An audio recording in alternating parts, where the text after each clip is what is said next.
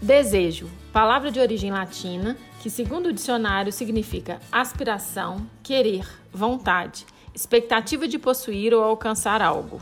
Para a filosofia, o desejo é uma tensão em direção a um fim que é considerado, pela pessoa que deseja, uma fonte de satisfação.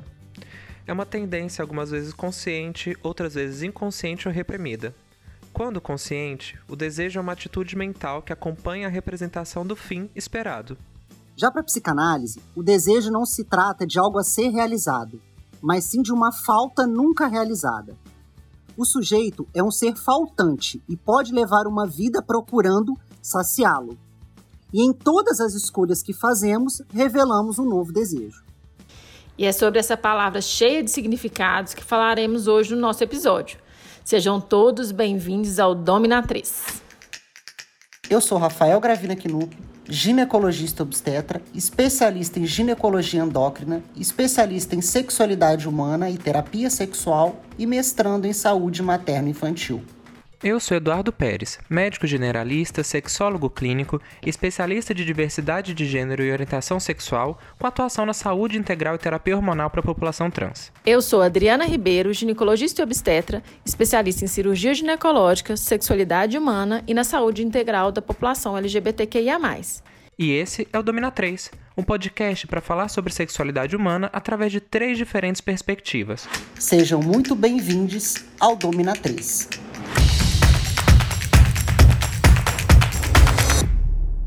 Uma das queixas mais comuns em consultórios de ginecologia, psicologia e em mesas de bar é a falta de desejo. Uma queixa antes quase predominantemente feminina, mas que aos poucos vem ganhando espaço no público masculino. Isso tem várias razões, que é o que discutiremos ao longo, ao longo do episódio de hoje. O que poucas pessoas sabem ou simplesmente nunca pararam para pensar é que sexologia é uma ciência. Assim, todas as sensações ligadas ao ato sexual e as motivações que levam ao sexo vêm sendo estudadas ao longo de vários anos. E como não conseguimos deixar de falar um pouquinho de história. Senta que lá vem a história.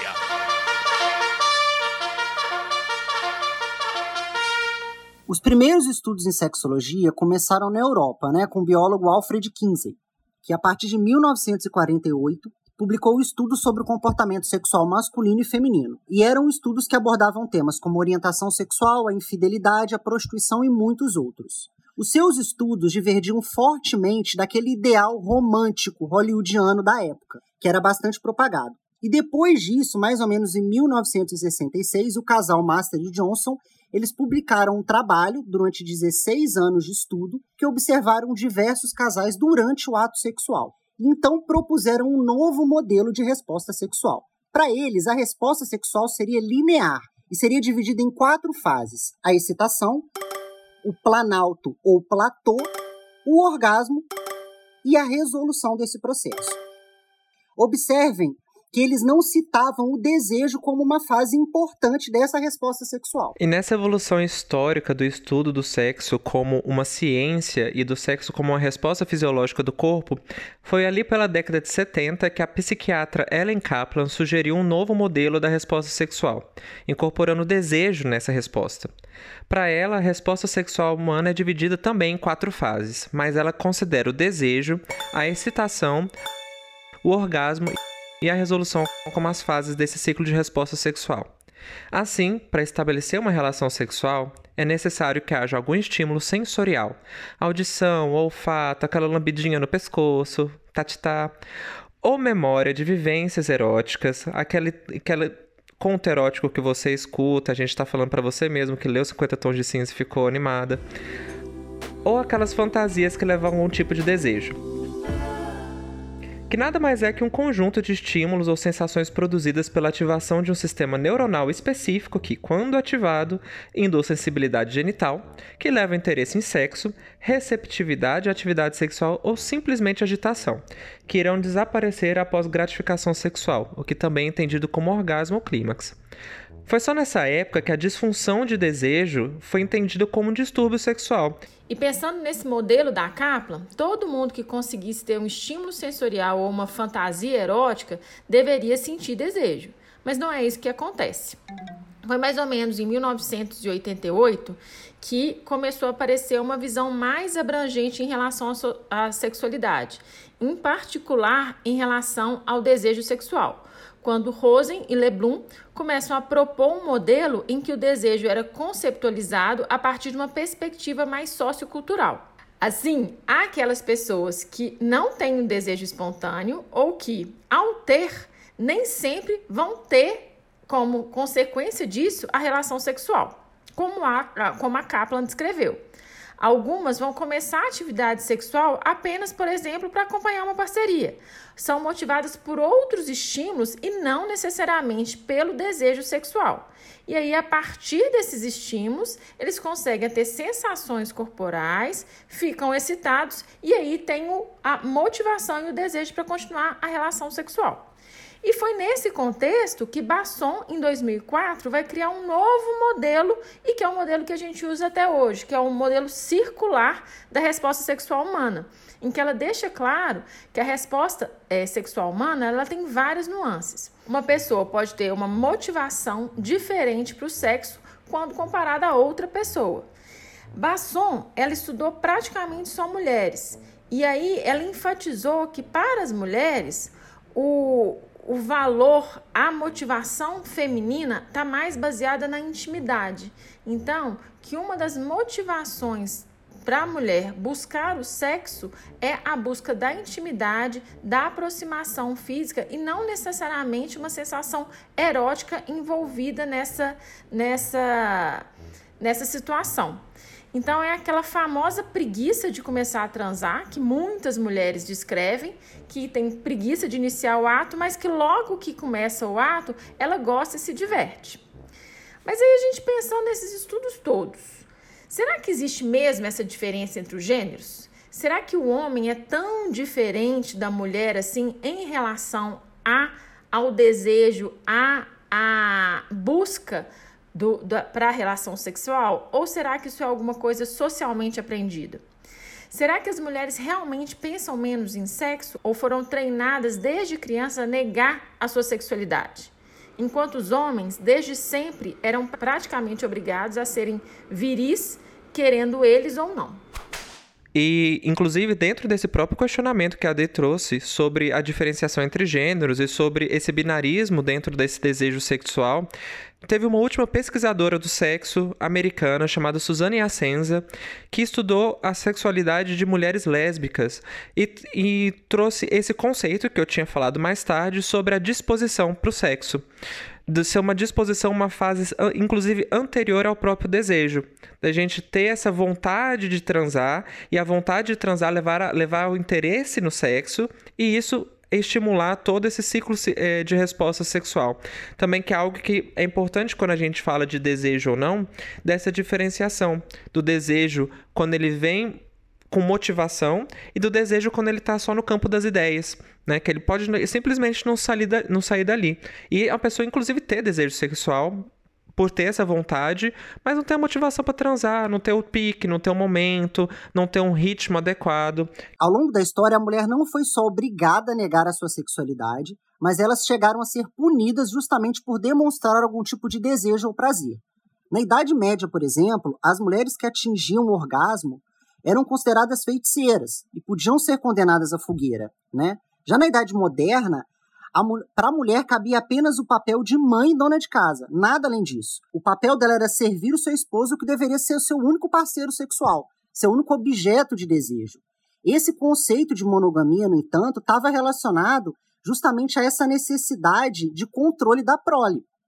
Porque o patriarca ele tinha que saber quem eram, de fato, as crianças que estavam sendo geradas. Ele tinha que ter o total controle de que aqueles filhos ali eram seus. E essa relação pouco tinha a ver com afeto ou amor entre o casal, entre a mulher e o homem, né, numa relação heterossexual. Em relação ao patriarca, era justamente isso, essa necessidade de garantir que aquela prole sua é, pudesse receber o seu patrimônio. É, o coito era importante, mas as carícias, os afetos, enfim, eram condenados inclusive pela igreja da época. E assim como a gente pode perceber, a sexualidade humana ela não influencia só as mulheres, ela influencia os homens também e as diversas formas de vivenciar sua sexualidade, até os dias atuais. E é bem pensando nesse contexto em que a mulher historicamente é obrigada a acreditar que seu único papel é procriar, cuidar da casa e de qualquer tipo de prazer seu seria punido, que a conclusão mais lógica é simplesmente negar a existência daquele prazer, de tal maneira que até hoje acredita-se que homens têm necessidades diferentes das mulheres. Mas será que isso é verdade? Vamos falar um pouco de embriologia então? Vocês sabiam que a origem embriológica da genitália masculina e feminina é a mesma?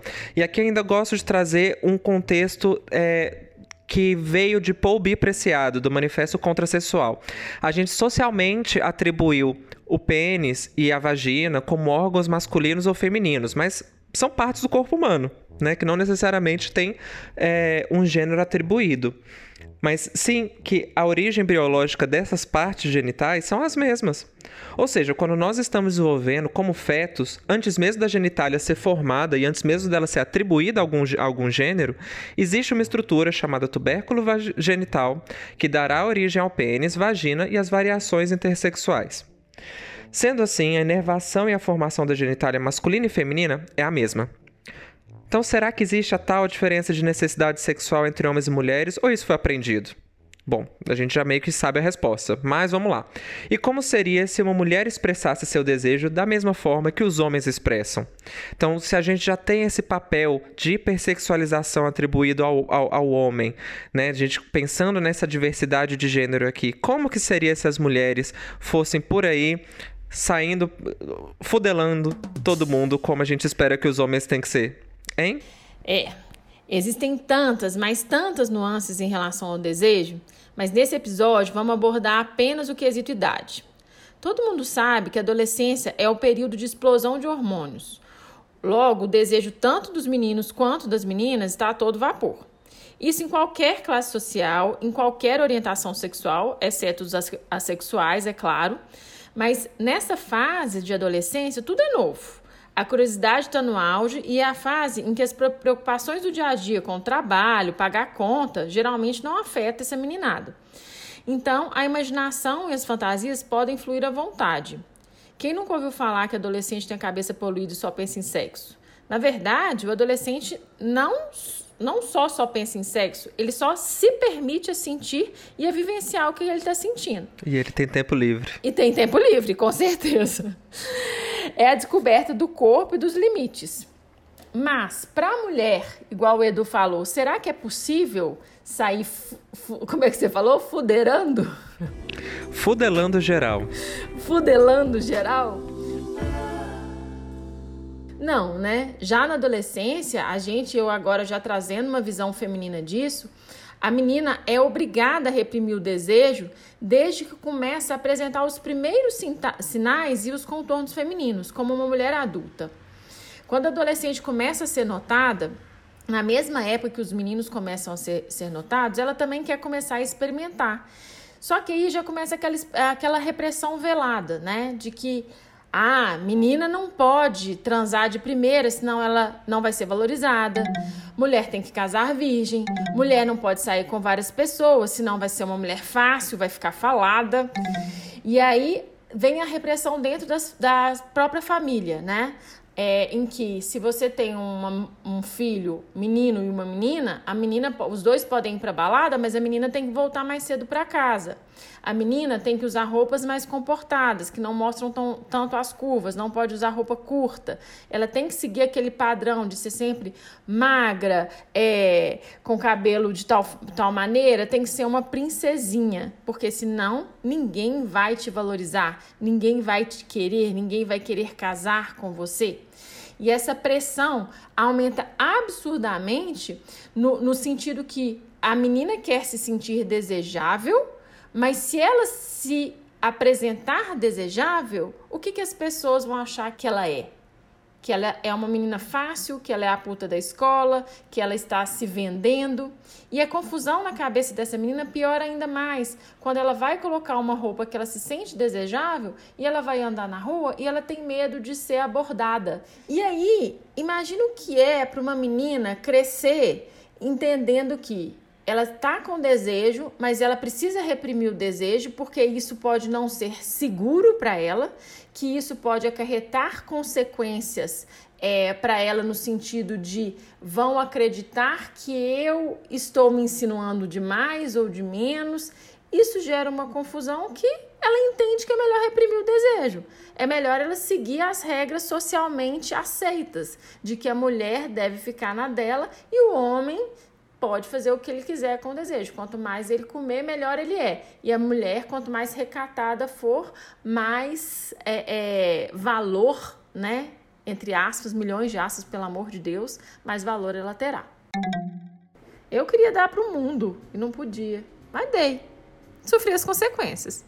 Dre, eu acho isso massa, porque assim, é bom quando a gente teve essa positividade em relação à própria vida sexual, porque depois de você se reprimir tanto, tem uma hora que você fala, pras fava. Agora eu tô, eu tô bem, eu tô independente, eu tô feliz.